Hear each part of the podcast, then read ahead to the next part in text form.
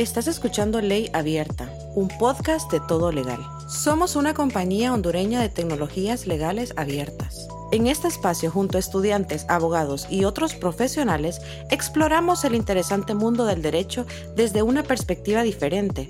Puedes ver nuestros productos digitales en www.todolegal.app. Hola, hoy vamos a conversar sobre un tema muy global, humano y relevante y el tema de la migración que está compuesto por, por, algunos conceptos como refugiados, desplazados y apátridas. Entonces lo vamos a ver a través de la óptica del derecho internacional y de casos particulares. Y para eso vamos a platicar con el licenciado Denilson Gómez. Hola Denilson, ¿cómo estás? Hola, hola, muchas gracias por la invitación. Súper bien, contento de compartir ese espacio contigo y sobre todo de compartir conocimiento. Contanos un poco de qué estudiaste y cómo te has involucrado en el tema. Bueno, estudié una licenciatura en Relaciones Internacionales con orientación a la diplomacia internacional, conocimientos en temas de solución de conflictos internacionales, diplomacia pública, con conceptos relacionados con el comercio y las ciencias políticas. Honestamente, el tema es un tema que desde que lo descubrí me apasionó mucho. Considero que muchas veces no se le da la importancia que debe, pero gracias a Dios aquí estamos ahondando cada vez en el más.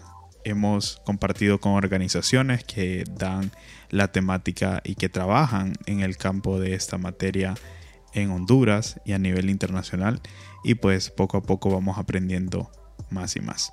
Esa es la idea ahora con este podcast, con lo que hacemos en Ley Abierta, que es acercar cosas del derecho a las personas, eh, volverlas interesantes, volverlas como un punto de estudio y, y, señalar recursos donde las personas se pueden orientar, ya sea para conocer más o si quieren colaborar con organizaciones. Entonces puede ser la idea. El término de desplazado, sin duda alguna, eh, es un término que se ha vuelto muy de moda y muy de moda en el sentido de que lastimosamente hay mucha presión social en los diferentes países y este es un tema que se está volviendo tendencia de cierto modo. ¿Por qué razón?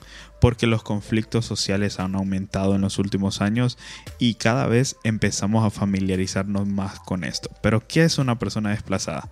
Una persona desplazada es alguien que se ha visto obligado a abandonar su hogar por, o sus actividades económicas como consecuencia de amenazas a su vida, a su seguridad, a su libertad o violencia generalizada que existe en el estado donde se mantiene e incluso podría llegar a ser un conflicto armado. Pero algo muy importante es que el desplazado no sale de su país, se permanece dentro de su país buscando una mejor región, un mejor estado en los esto de los países como Estados Unidos que son estados federales o podría ser eh, que busquen otro departamento como en República de Honduras para ser exacto.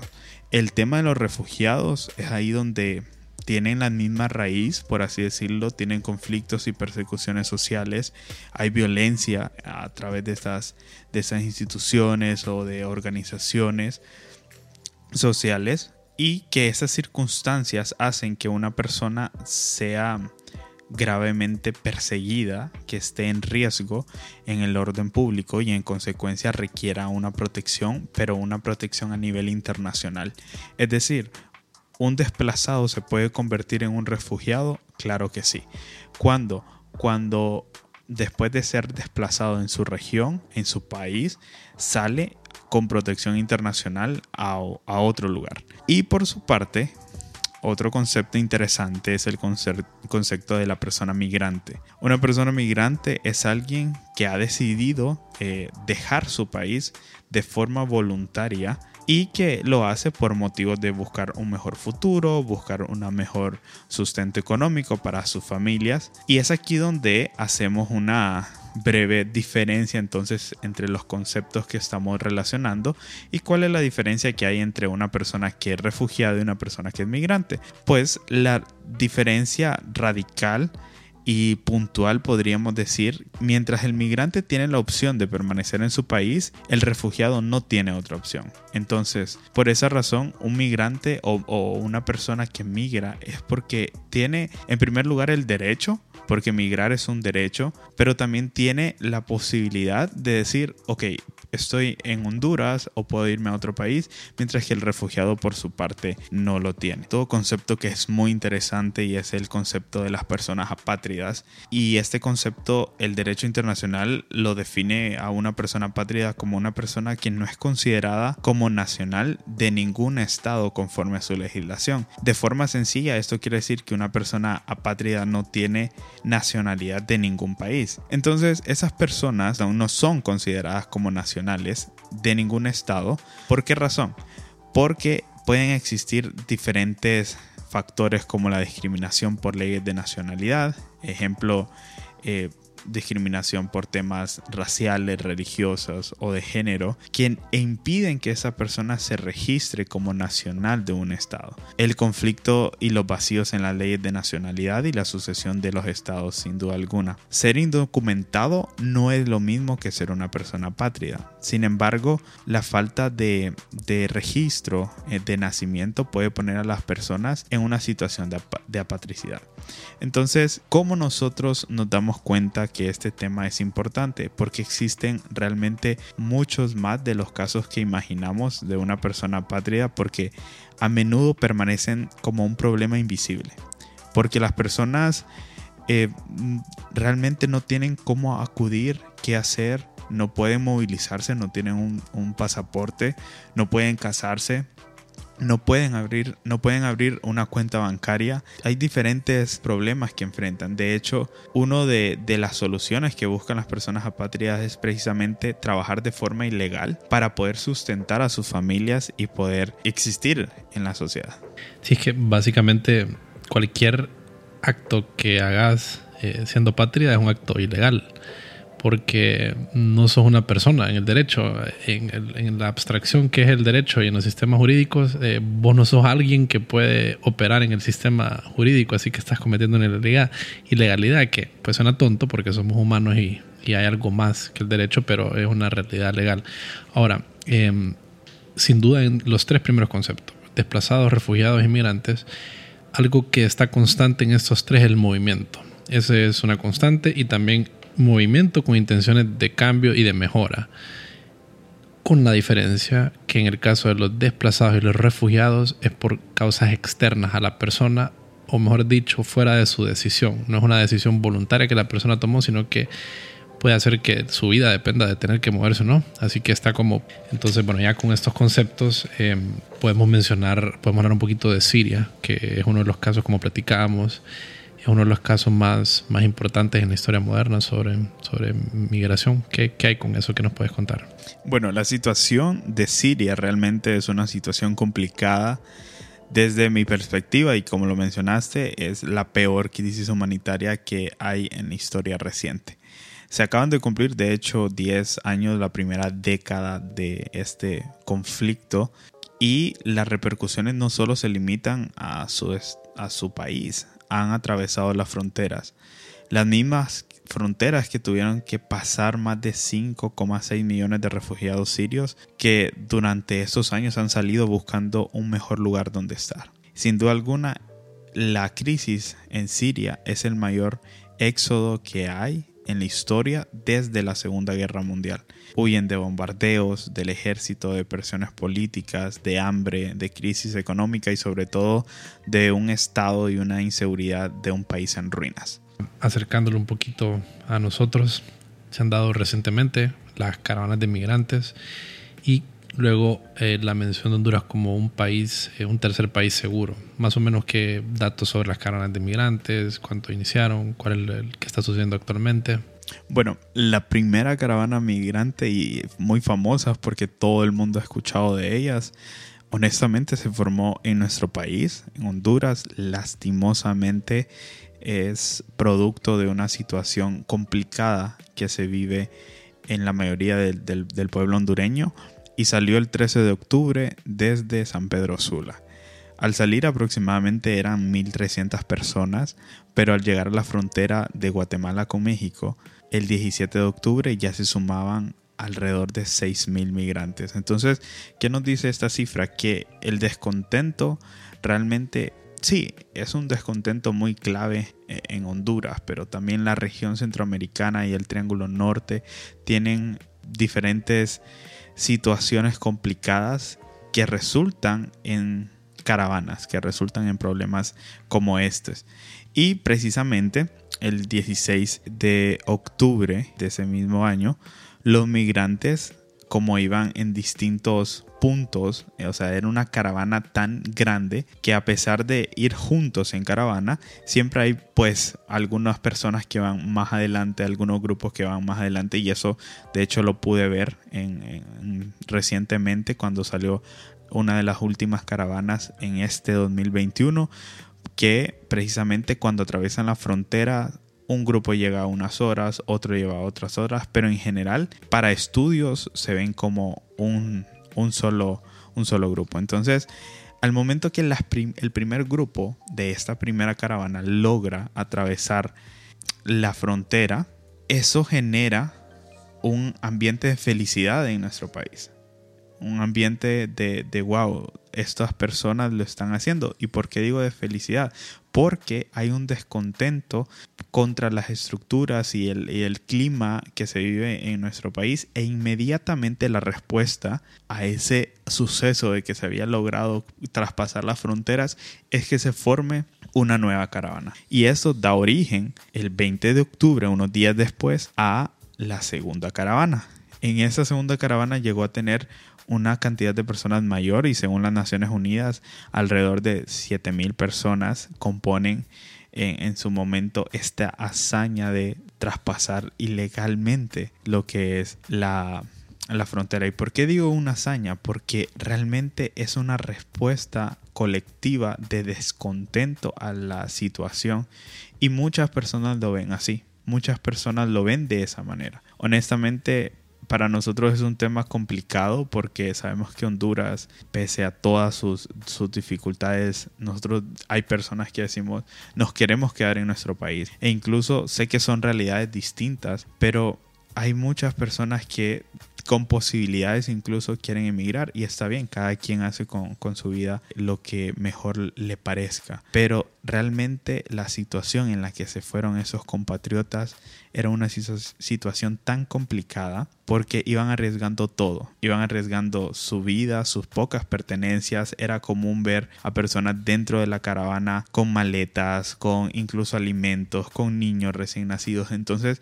es una situación tan complicada a la cual no se le ve una mejora tan inmediata. Luego sale una tercera y cuarta caravana desde otros países del Triángulo Norte, en este caso la tercera y cuarta salieron del Salvador y así sucesivamente han salido desde el 2018 muchas caravanas. Y de hecho hasta este 2021 ya partieron, ya salieron y Honduras nuevamente se vuelve a convertir en este país que produce la mayor cantidad de caravanas. Recientemente salió una, ¿verdad? Recientemente salió una, de hecho estuvimos apoyándolos porque yo vivo en una zona fronteriza en el occidente del país y yo vi cómo pasaban esta, estas personas eh, Claro, persiguiendo un sueño. Persiguiendo un sueño. ¿Cuándo, ¿Cuándo, fue esta? ¿El 29 de marzo fue o cuándo? El 29 de marzo es el último registro que tenemos ahorita de personas que, de grupos que se está formando. Y ahorita, el 29 de marzo, precisamente nos dimos cuenta que se están formando nuevas caravanas. Y esas son razones de la inmigración ilegal desde Honduras que son conocidas por, por la violencia, la pobreza, la situación que sufrimos con los huracanes y que devastaron el país, que devastaron realmente la economía, pero sobre todo que devastaron la vida y las pertenencias de muchas personas. Lógicamente a esto le sumamos la corrupción que hay no de un partido, sino de la administración pública, porque es un tema donde lastimosamente varios de los de las instituciones políticas que dirigen en el país se ven pues llenas de este fenómeno y sobre todo un caos en el manejo de la pandemia contra el coronavirus en este país. El análisis sobre los motivos que dan que dan lugar a estas caravanas o, las intenciones de, una persona de moverse a otro país, aún con condiciones tan complicadas que porque están moviéndose bajo una forma ilegal, ¿verdad? Y, aparte de la distancia, hay muchos riesgos en el camino. Y creo que ese análisis que es sumamente interesante y que está fuera del contenido de, lo que queremos hacer con este podcast el día de hoy, ¿qué, qué hace? Que estas personas quieran moverse y sin duda hay dos elementos. Hay uno, descontento y dos, ver posibilidades de, una, de un mejor futuro. Que, que siempre y cuando tengamos esperanza de que algo va a estar mejor, pues qué cosa mejor. Siempre hay que tener esperanza y movernos hacia ese camino. Ahora, otro, otro concepto y otro algo que se ha escuchado, que todos lo sabemos, es este instrumento y esta figura a la cual se le, se le acreditó Honduras como Honduras como un tercer país seguro. ¿Qué significa esto, Denison? ¿Qué nos puedes contar de esto? Ok, la temática del tercer país seguro fue eh, algo propio de la administración de, de Trump en Estados Unidos que buscó como una medida de migración ponerle un freno a las pues a las migraciones a las diferentes personas que llegaban de forma ilegal a Estados Unidos. ¿En qué consiste? Para saber en qué consiste quiero partir por quienes lo firmaron, o sea, a quienes quienes recibieron este diferente título de tercer país seguro. En su momento lo firmó Honduras, Guatemala y El Salvador, por lo que con este compromiso, en el caso de Honduras, se abría las puertas de nuestro país para recibir a deportados de origen salvadoreño o guatemalteco que hubieran emprendido una ruta migratoria y que vinieran desde Estados Unidos. Entonces, ¿cuál era la idea? Que, vinieran desde Estados Unidos. Sí, es decir, por, por, eso tercer país seguro, porque el primer país sería el país donde salen. Entonces, el segundo país sería el país a donde quieren llegar. Que en este caso es Estados Unidos. Y entonces, el ser un tercer país seguro representa que Estados Unidos no los va a regresar al primer país donde salieron, sino que lo quiere regresar a los deportados de El Salvador o de Guatemala regresarlos a Honduras y así hacer con nuestros compatriotas también. En el caso de los, de los migrantes de Honduras y El Salvador, regresarlos entonces a Guatemala para que tengan otra opción, para que sean... Eh, para que haya un cambio. Un cambio realmente. Entonces no pudieron llegar hasta ese segundo país que se quería llegar, entonces se firmó este tratado. Que algo importante y que es necesario aclarar es que no está vigente y de verdad gracias a Dios que no está vigente. ¿Por qué razón? Porque Honduras no es un tercer país seguro, o sea, Honduras no puede recibir, no puede solucionar los problemas primero de sus pobladores, de sus connacionales y mucho menos tiene el estatus para realmente darle la protección de derechos humanos que un deportado nacional o de otra nación eh, requiere. Entonces esto se cambió con la administración de Joe Biden porque lógicamente él al ser de otro partido, al ser demócrata, viene a cambiar algunos temas, que eso es algo común dentro cuando se da una sucesión en, en los presidentes. Entonces cambió ese tema porque consideró que no estaba funcionando. ¿Por qué no estaba funcionando? Porque eh, ya se habían implementado y de hecho a Guatemala llegaron. Tuvo varias deportaciones, pero no funcionó. No funcionó porque el Triángulo Norte tiene problemas similares y honestamente no ha podido solucionar primero los problemas de su población y mucho menos está capacitado para, para apoyar a otras personas. Es lamentable decirlo, pero es la realidad. Claro, pues sí, de, de aquí es de donde la gente se quiere ir, ¿no? Ahora, o sea que los tres países del Triángulo Norte son tercer país seguro. ¿O era la intención con, el tratado que no está vigente? Que, eh, que, cada uno, a su vez de ser país uno, pudiera ser en el caso cuando él no hubiera sido el país uno, pudiera ser el tercer país donde recibir las personas que no lograron llegar a su destino premeditado. Exacto, así es. Como para meterlo a, la óptica del derecho internacional, eh, cuál es el marco legal y los, los principales tratados que, que gravitan alrededor de, de estos temas de lo que hemos estado platicando. Bueno, sí, la verdad que han sido varios temas y de hecho quiero como tratar de, apoyar en el marco legal de, varias perspectivas. Quisiera en primer lugar hablar sobre la Convención y el Estatuto de los Refugiados de 1951 y su respectivo protocolo en 1967, que prácticamente son los principales instrumentos legales donde subyace el trabajo de las organizaciones relacionadas a la temática de los migrantes y de los refugiados y que está ratificada en este caso por 149 estados partes y ahí mismo define el término refugiado y establece los derechos de las personas. Recordemos que en el contexto histórico que se firma este convenio sobre el Estatuto de los Refugiados es luego de salir de la Segunda Guerra Mundial. Por ende muchas personas habían sido desplazadas de los países que estaban en conflicto y era necesario saber cómo a esas personas se les iba a dar un carácter legal que pudiera protegerlas. Luego de eso tenemos convenciones como eh, la protección de los derechos de todos los trabajadores migratorios y de sus familias, que fue adoptada por la Asamblea General el 18 de diciembre de 1990. Luego tenemos una más reciente porque siempre es importante conocer las actualizaciones, los protocolos que estos convenios eh, van teniendo, pero en este caso también tenemos un instrumento internacional que es un pacto mundial sobre los refugiados que es reciente del 17 de diciembre del 2018, donde la Asamblea General de las Naciones Unidas lo aprobó y es un marco para la distribución previsible y equitativa de la carga y la responsabilidad del tema de los refugiados, reconociendo que una solución sostenible a las situaciones de los refugiados no se puede lograr si no es a través de un esfuerzo en conjunto donde eh, se vea la cooperación internacional. Eso es muy importante. Y luego, con el tema que también tocamos, el tema de los apátridas, eh, la Convención sobre el Estatuto de los Apátridas de 1954 es la piedra angular del régimen internacional de protección a las personas apátridas. Aquí se proporciona en primer lugar la definición de un concepto que todavía sigue vigente a, la actualidad y establece las normas mínimas de tratamiento para, para esta población.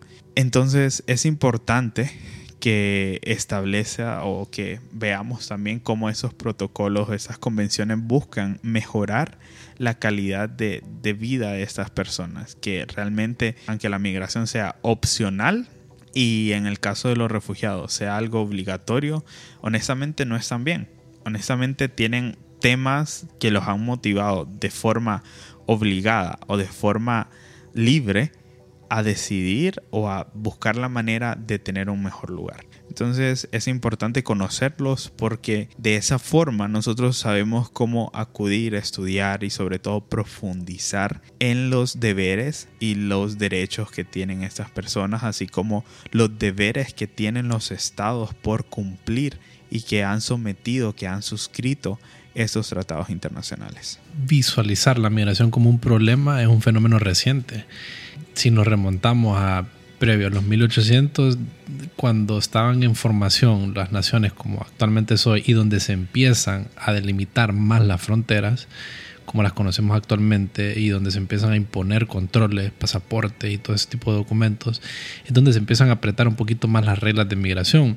Eh, previo a eso no era conceptualizado como un problema por parte de los países hasta la época moderna que ya miramos a países como Estados Unidos, que pues, es un territorio muy deseado por migrantes, eh, que se ponen bastante no deseados con, con este movimiento o recibir este tipo de personas, a pesar que son países construidos con la migración, pero bueno, ya somos muchas personas en el mundo y hay eh, los países cuidan lo que han hecho y, son muy, muy renuentes a, ese tipo de cosas. Entonces, es muy curioso. Creo que tiene muchas connotaciones históricas, sociales y un tema bastante curioso. ¿A qué organizaciones eh, remitir a personas interesadas de conocer el tema o que quisieran algo de, de ayuda? De hecho, es importante y para hacer hincapié en lo que mencionabas, ese estigma que se da en la actualidad de que la migración es un problema, eh, una de las organizaciones que quiero recomendar dice que, no lo es. Dice que, que el problema no es la migración, que el problema es que se haga de forma desordenada. Y eso es precisamente la Organización Internacional para las Migraciones, conocida por sus siglas como OIM, la cual es una organización intergubernamental que fue fundada en 1951 y que se ocupa de la problemática de las migraciones. Tiene su sede en Ginebra y cuenta con oficinas locales en más de 100 países. Se trata de una organización que fue creada por estados, por estados soberanos que decidieron comprometerse a través de la cooperación internacional a lograr estabilizar el tema de los migrantes. Y desde septiembre del 2016, esa organización está asociada con las Naciones Unidas, por lo cual está logrando tener un mayor impacto dentro del sistema internacional. La OIM consagra promover que la migración debe ser humana y ordenada para beneficio de todos, porque sí, todos nos migramos de la migración, todos nos beneficiamos de la migración. Entonces es importante reconocer que esto no se debe satanizar. En segundo lugar, eh, tenemos otra organización que toca el tema de los refugiados y es el Alto Comisionado de las Naciones Unidas para los Refugiados, que es una organización humanitaria y apolítica cuyo mandato es proteger a los refugiados y ayudarles a encontrar soluciones a sus problemas. El problema de los, de los desplazamientos se volvió cada vez más complejo en los últimos años, induciendo a que ACNUR se desarrolle de forma trascendental para defender lo que es eh, el tema de los refugiados y afrontar con responsabilidad este conflicto. Cuando se fundó, de hecho, la organización en 1950, era una, una idea o se tenía una visión de que solo tenía un mandato inicial de tres años, es decir, como en tres años vamos a resolver esta situación de los refugiados después de la Segunda Guerra Mundial. Y realmente es un tema que sigue vigente hasta la actualidad y hoy es una organización que tiene oficinas en más de 120 países y con un presupuesto de, de miles de millones de dólares algunas referencias hacia dónde podemos, podemos acercarnos por si alguien está interesado en ayudar o necesita ayuda o quiere conocer más del tema para fines académicos o, puro interés. Em, creo que espero se comparta algo que sirva y un tema súper relevante, bastante eh, interesante y con muchas aristas sociales, económicas y legales. Así que gracias por tu tiempo, Denilson. Gracias, gracias a ti por invitarme y le, invito ahora a las personas que si esa información fue útil, que nos ayuden compartiendo el podcast y que de alguna manera sigan escuchando los episodios de temas tan trascendentales que tenemos aquí en Ley Abierta. Muchísimas gracias. Y vamos a poner en, las notas del show, voy a poner enlace a las organizaciones y, los tratados y ese tipo de cosas para que la gente pues, pueda referirse ahí. Gracias.